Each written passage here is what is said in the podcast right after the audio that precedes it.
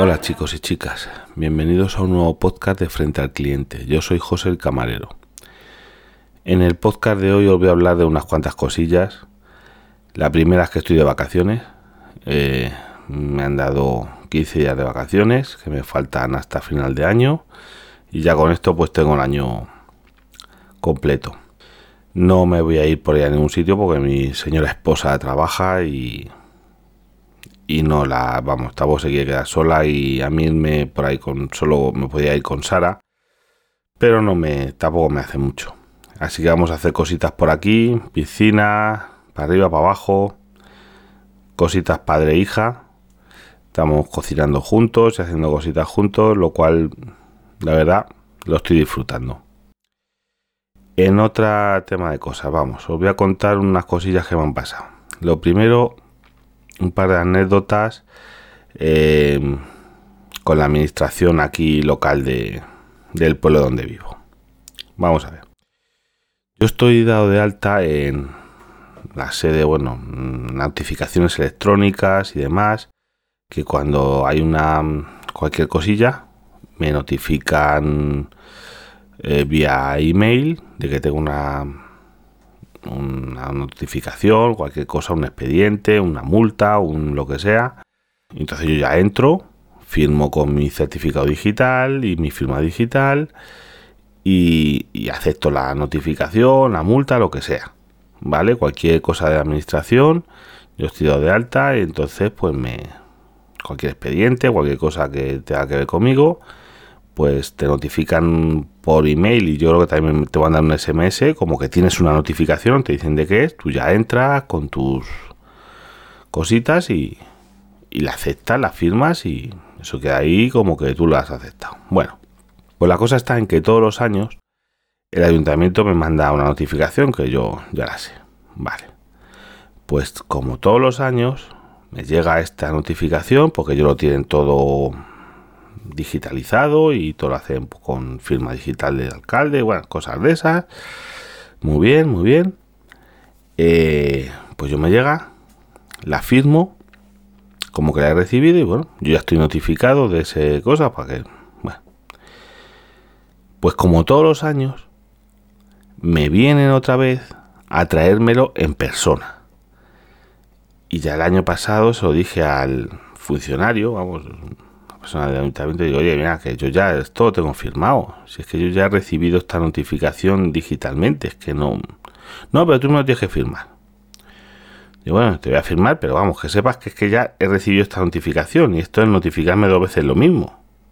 Vale. Hasta ahí la cosa podía valer. Pero ya este año es que me, me enfadó un poquito porque estos son las 8 de la mañana y se ponen a llamar a, casa al timbre, vamos a llamar ahí, pim, pim, pim, pim, pim, dale, dale, dale. Pues oye, pues me levanto, estaba durmiendo, porque estaba en un turno de tarde. Y ya Sara, mi hija, no tenía colegio, pues no, oye, mi mujer trabaja más tarde, pues estamos toda la familia durmiendo. Porque claro, yo imaginaros, ese día a lo mejor me había acostado sobre las 3 de la mañana. Yo había llegado de trabajar a la una, he hecho algunas cosillas, como yo hasta el día siguiente no trabajo por la tarde, pues tampoco tengo una prisa para acostarme. Entonces, para que os hagáis una idea, a las 8 de la mañana, es que a lo mejor para una persona normal a las 5 de la mañana. Para mí era como si fuera a las 5 de la mañana. Imaginad que os van a llamar a casa a las 5 de la mañana. Pues oye, ya salgo y oye, ¿qué pasa? No, es que venga a traer una notificación. Digo, oye, pero ustedes son horas a las 8 de la mañana a traer la notificación. Digo, mire, para empezar es que esta notificación ya estuve enseñando aquí el... Mire, toma, un papelito como que yo esto ya lo he recibido y lo he firmado, vale. Se lo llevo usted al alcalde, al funcionario que me lo trajo. Y dice que ya lo tengo notificado y que antes de venir, os eso, pero otra cosa, le estuve preguntando al a susodicho, digo, pero vamos a ver, yo porque vivo aquí en el pueblo, pero es que esta notificación Imagínate que no vivo aquí, que vivo en Madrid, si la vas y se la llevas también en mano. Mandáis a uno a caballo ahí con, como antiguamente con el bando. Digo, a que se lo mandéis por correo. Ah, pues, ¿por qué no me lo mandáis también por correo certificado? En vez de mandarte a ti a las 8 de la mañana aquí a mi casa a porrear la puerta, mándamelo por correo certificado, que sea lo más normal.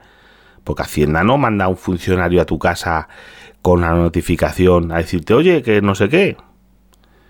Pues ya lo digo, más cabreado, que vamos, es que te llamen ahí aporreando el timbre a las 8 de la mañana, es que no me parecen horas. A partir de las 9, por, no digo yo que estaba trabajando, había salido de trabajar de noche, pero una persona normal, yo creo que hasta las 9, vamos, es que ni, estos son prácticas de la estasi, vamos, que iban a detener a la gente a las 3 a las 4 de la mañana porque los pillaban, claro, durmiendo con la guardia baja y, era más, eh, más atemorizante que te vayan a detener a las 3 de la mañana. Pero vamos, que esto es una cosa casi por estilo. Luego, a los días voy al ayuntamiento a, a contratarnos el bono de la piscina municipal, que el año pasado no abrió, pero este año sí abre para sala y demás. Bueno, primero, tienes que pedir cita para recoger un impreso. Vale, me parece normal. Llamo, pido cita, cojo el impreso, eh, que es rellenar cuatro datos, una foto, pagar y fotocopia de DNI y bueno, poco más. El tema del pago de la tasa. En ayuntamiento entiendo y comprendo que no te lo van a cobrar en efectivo porque no tienen a lo mejor un cajero ni nada. Pero oye, ¿tanto les costaría tener un TPV? Un TPV para que la gente pueda pagar con tarjeta, porque te tienes que coger, irte al banco, uno de los bancos en los que ellos tienen cuenta, Aquí los bancos no abren todos los días, solo abren algunos días en el pueblo hasta que los quiten, que terminarán por desaparecer. También tiene una cosa, lo siento por los trabajadores de banca, pero se lo han ganado a pulso. A lo mejor ellos no tienen la culpa, pero no sé si se, habla alguna vez de que han intentado, no, no, todo esto en el cajero, para el cajero, sacar dinero en el cajero, todo en el cajero, todo en el cajero. Muy bien, pues ahora de tanto cajero, al final desaparecen los trabajadores y se queda el cajero. Pero bueno, problema número uno, que ya digo, que no abren los bancos a todas horas. Vamos, no a todas horas, todos los días. Y tienen unos horarios muy limitados aquí. Segundo problema, para hacer un ingreso te cobran. Tú no eres eh, usuario de ese banco, tú vas a hacer un ingreso en efectivo y te cobran una comisión. ¿Eso cómo se come? O sea, tienes que ir a pagar una tasa y por ingresar en efectivo te cobran. Pues a mí que me lo que me lo expliquen. No, ya lo que hice yo, pues ah, me vine a casa, más otra cosa por tener, por imprimirlo, hice una transferencia, imprimí el resguardo y me volví con mi resguardo impreso. Oye, mira, aquí está una transferencia del, del importe de la tasa a vuestra cuenta. Pero vamos, digo yo que un TPV, un, para cobrar con tarjeta. En el ayuntamiento es fácil, sencillo, no hay peligro ninguno de robo, de nada. El mismo funcionario, yo creo que puede cobrar la tasa allí con tarjeta. Me parecería lo más fácil, sencillo. Yo creo que no hay ningún problema, porque el efectivo es muy problema. Tienes que tener para dar vueltas, un peligro, tienes que llevar al banco. Un engorro. El efectivo es un engorro. Pero una, tener para cobrar con tarjeta, para el que no tenga tarjeta, pues eso, va al banco y lo ingresa en efectivo. Estamos hablando de pagos pequeños, tampoco te digo que, vaya a pagar una licencia de obra de 5.000 euros, no pague así, pero para pagos de, yo qué sé, hasta 300 euros con tarjeta, ah, no sé, yo claro, no, soy funcionario, pero vamos, yo no lo vería complicado. TPV cobra. Eh, mire, tiene usted que pagar tanto. Se lo pago aquí con tarjeta, con el móvil, con Contactless. Vamos, no te digo ya ni Bizum ni cosas más raras. Una simple tarjeta, un tarjetero para pagar con tarjeta. Bueno, en otro tema de cosas, y es por qué se titula hoy el podcast 1 de julio, pese a que estoy grabándolo el 2 de julio. Eh, hoy, bueno, ayer realmente, 1 de julio, eh, entró en vigor las nuevas señales o vamos a ver dispositivos de señalización de emergencia en los coches. Ahora seguramente os sonará esto que es una lucecita así como si fuera una especie de ambulancia, una luz que se pone en el techo del coche, que en teoría sin bajarte del coche, bajas la ventanilla, sacas la mano, lo pegas en el techo y eso pues emite ahí unos destellos para señalizar que estás averiado. me parece muy bien. Si la idea está muy bien. Eh, pero vamos, esto ya sustituye desde el día 1 de julio, no es obligatorio hasta el año 2026. De momento lo que está claro que se puede usar ya indistintamente en vez de los triángulos de, señalización de emergencia, se puede usar eh, la lucecita esta. Mm, vamos a ver. Depende de las circunstancias, lo veo bien o mal. O sea, todo lo que sea señalizar, muy bien. Yo los triángulos, déjamelos en mi coche que los voy a seguir usando y os voy a aplicar los, las casuísticas. A ver, aquí una autovía despejada, con visión desde lejos o las curvas son con mucho radio. Mm, es seguro porque una cosa, bajarse o andar por una autovía con el tráfico, a velocidad que pasan los coches, a que lleves el chaleco o lo demás, no es apto para todas las personas. Mejor una persona mayor, una persona que no esté eso, que tener mucho cuidado. Es una autovía muy peligrosa por la velocidad que llevan los coches y demás. Ahí, con buena visibilidad o de noche, incluso a lo mejor se ve mejor. Se va a ver igual que los triángulos, digo los triángulos, igual que los warnings del coche, los intermitentes, los cuatro intermitentes, pero bueno, está muy bien.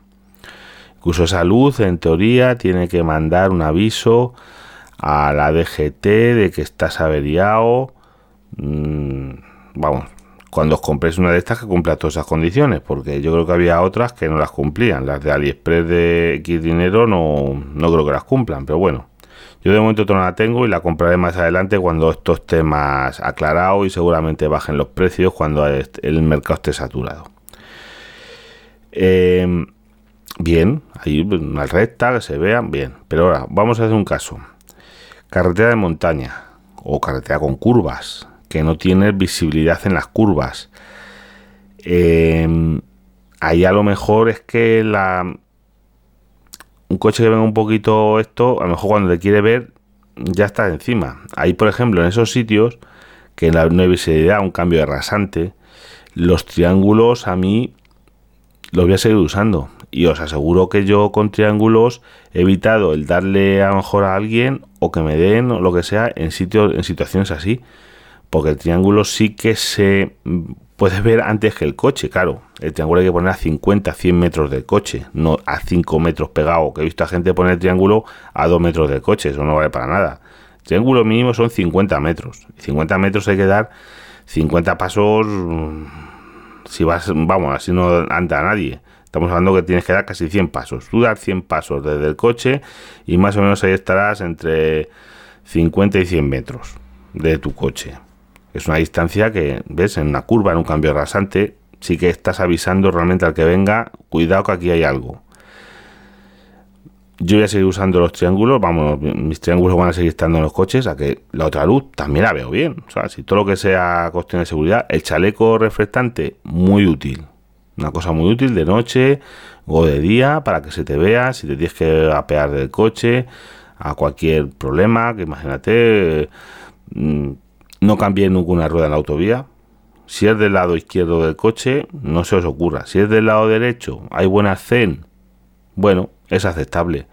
Del lado izquierdo, grúa. Del lado derecho, si sois, yo que sé, yo me considero mañoso, sabéis que me gusta el bricolaje, las he cambiado. Del lado derecho, pues bueno, estás en lo que es en la cuneta, en el coche te está protegiendo el coche, pero en el lado izquierdo yo he visto a gente cambiar eh, ruedas en autovía del lado izquierdo. Eso es jugarse la vida. Innecesariamente, chicos, llamas a una grúa que te lleve a una gasolinera, a la primera salida donde se pueda, y ahí ya se cambiará la rueda o un taller y que te la cambie Eso es mi política ahí, ver las cosas, no jugarse la vida por tonterías. Que eso es jugarse la vida. Y por último, también el día 1 de julio ha empezado una cosita que a mí seguro que a muchos de vosotros que sois geeks y compréis cositas en AliExpress no va a afectar y es el cambio del IVA. Vamos, el cambio del IVA no, que van a empezar a cobrar el IVA. Pues lo veo bien y lo veo mal, depende de cómo lo veas. Vamos a ver. Por mí, pues mira, pues si hay que el IVA hay que pagarle, pues gracias a pagar más no me hace a nadie. Pero no me importa yo, la verdad es que en AliExpress las cosas que compro, por ejemplo, ahora últimamente han sido repuestos para la impresora 3D, que estamos aquí dando caña, que si boquillas, que si gatillos, que si teflones, cositas que vamos a ver. Estamos hablando de cosas que cuestan menos siempre, mejor de 10 euros, 7, 8 euros, y que las tienes que comprar en AliExpress por un problema. En Amazon no las hay. En España, en una tienda física, no sé yo, las habrá, pero vamos, de todo a buscarlas. Eso, repuestos y cosas así. Esto no es decir, lo compro aquí porque me sale más barato. No, es que no lo encuentras en otro sitio. En algún sitio tendrás que comprar. En teoría, con este sistema nuevo, que es eh, hasta 150 euros, te van a cobrar el IVA y en teoría no vas a tener problemas en aduanas. Teóricamente, todo lo que compres en AliExpress de menos de 150 euros no va a pasar por aduanas, vas a pagar tu IVA correspondiente y, no va a ser. Las cosas que pasan de 150 euros, ya ahí tienes que el, el vendedor y tú ver cómo funciona eso. Yo, vamos, no pienso comprar nada de más de 150 euros que se venda de fuera de Europa.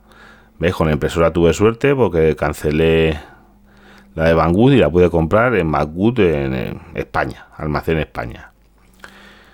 Pues oye, yo chico, a mí me da igual pagar el IVA porque el IVA de, ya os digo, va a ser un euro más. Pues bueno, pues si compro unas boquillas que cuesten, yo qué sé, 10 euros, voy a pagar ahora 11 euros y un poquito.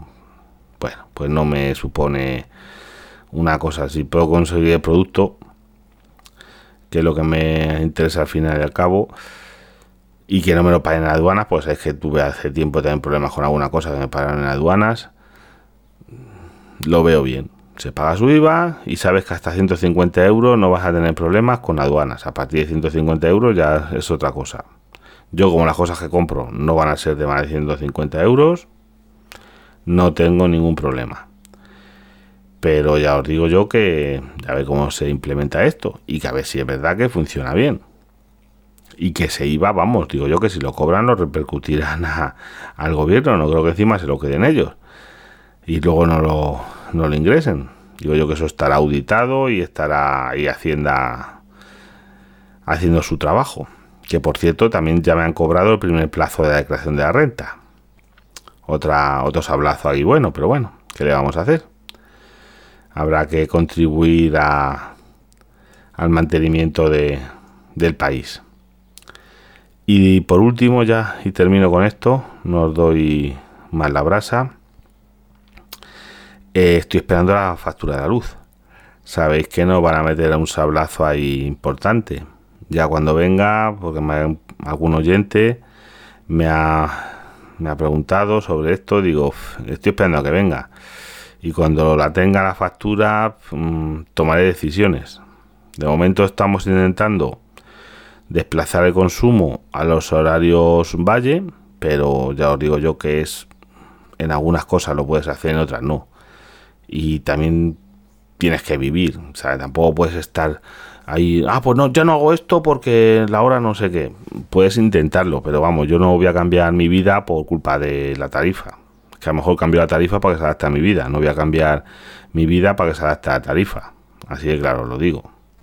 Gracias a Dios, pues oye, pero bueno, esto ya lo comentaré en otros podcasts. Y ahora pues ya vamos a la sección, esta seccioncita del buen cliente. En la sección del buen cliente, hoy os traigo el no te sientes en una mesa sucia. Vamos a ver, ¿qué manía tiene la gente, los clientes? Primero, normalmente es, si no te dicen dónde te tienes que sentar, a mí me gusta cuando llego a un restaurante, una cosa así, sobre todo un restaurante. A lo mejor una cafetería no tiene ese sistema, pero vamos a poner un restaurante. Lo más normal es que tú esperes en la puerta, en la entrada, y vaya alguien, te reciba y te asigne una mesa. Oye, ¿cuántos van a ser ustedes? Dos, tres, pues a lo mejor llego yo solo, pero estoy esperando a seis amigos. Y te voy a decir, oye, pues una mesa para siete. Claro. Y no voy a buscar yo la mesa y demás. Y ya el camarero, el metre o quien esté a ese cargo, pues eh, te cogerá y te dirá, oye, pues mira, pues esta es su mesa, ¿se ¿le gusta esta mesa? O elegir, o bueno, como sea. Pero la gente, ¿qué manía tiene? Que a nosotros nos pasa cuando, es todo tema de cafetería, porque en el restaurante también nos ha pasado, de que entra la gente, se salta Vamos a ver, tenemos ahí un cartelito de espere aquí a ser atendido. Eso se lo pasan por el forro y van y se sientan donde les da la gana y una mesa sucia. Y luego entre los compañeros, pero tú has sentado a alguien ahí. Pero ese, ese es el que estaba ahí. No. Y luego encima se, se, se cabrea la gente y digo, pero vamos a ver. Siempre se lo digo a los compañeros. ¿En qué se parece el cliente y las moscas? En que les gusta la mierda. Vamos a ver. Yo no se me ocurre poner una mesa sucia y más con la que está cayendo de COVID. Oye, pues sea mejor una mesa que tú digas, oye, esto está montado, esto está libre. Si te dan, si no te asignan mesa y tú vas a elegir, no me voy a poner la mesa que está llena de cacharros sin recoger. Pues la gente es que le gusta. Chico, yo el buen cliente, pues, oye, se va y se sienta, yo una cosa limpia por tema de higiene, y si no, pues oye, espero a que me la, espero a que me la puedan limpiar, pero no voy y me siento en una mesa sucia, luego a veces exigiendo, oye, limpiame la mesa, digo, bueno, pues ahora cuando se pueda, pero vamos, usted quién ha sentado ahí, espérese usted, porque yo, entre otras cosas, porque oye, al limpiar la mesa, puedes tirar algo, puedes manchar a un cliente, oye, primero limpiamos bien la mesa, desinfectas, y luego ya se sienta la gente porque si lo estás haciendo con el cliente asentado, pues imagínate que se te derrama algo o se cae algo, o al echar los productos, los tienes que echar delante del cliente, como bien dice, en la cara. Pues no es plan. Pues ya os digo, oye, nos, primero leer los carteles. Cuando entras en un sitio, si no conoces su funcionamiento, sus costumbres, y tienen algún cartelito, que ya os digo que es muy común, espere aquí a ser atendido. Pues tú te coges, te pones al lado del cartel y amablemente esperas a que te atiendan y cuando te atiendan, pues ya hablarán contigo y te informarán y te dirán, oye, siéntese usted aquí, ¿cuánto van a ser? Mm, tenemos este servicio, lo otro, no sé qué. Y no creo que nadie te siente en una mesa sucia. Vamos, y si te sientes en una mesa sucia, vete a otro lado. Ya lo digo. Pero es eso, es cómo funcionan o deben de funcionar las cosas, creo yo, vamos. Pues nada, chicos, hasta el próximo podcast, que os tengo preparado alguna cosita y y vamos esperando la factura de la luz. Vale, hasta luego. Métodos de contacto es arroba frente al cliente, tanto en Telegram como en Twitter. También por correo electrónico frente al cliente arroba gmail.com. Nada más. Hasta el próximo podcast.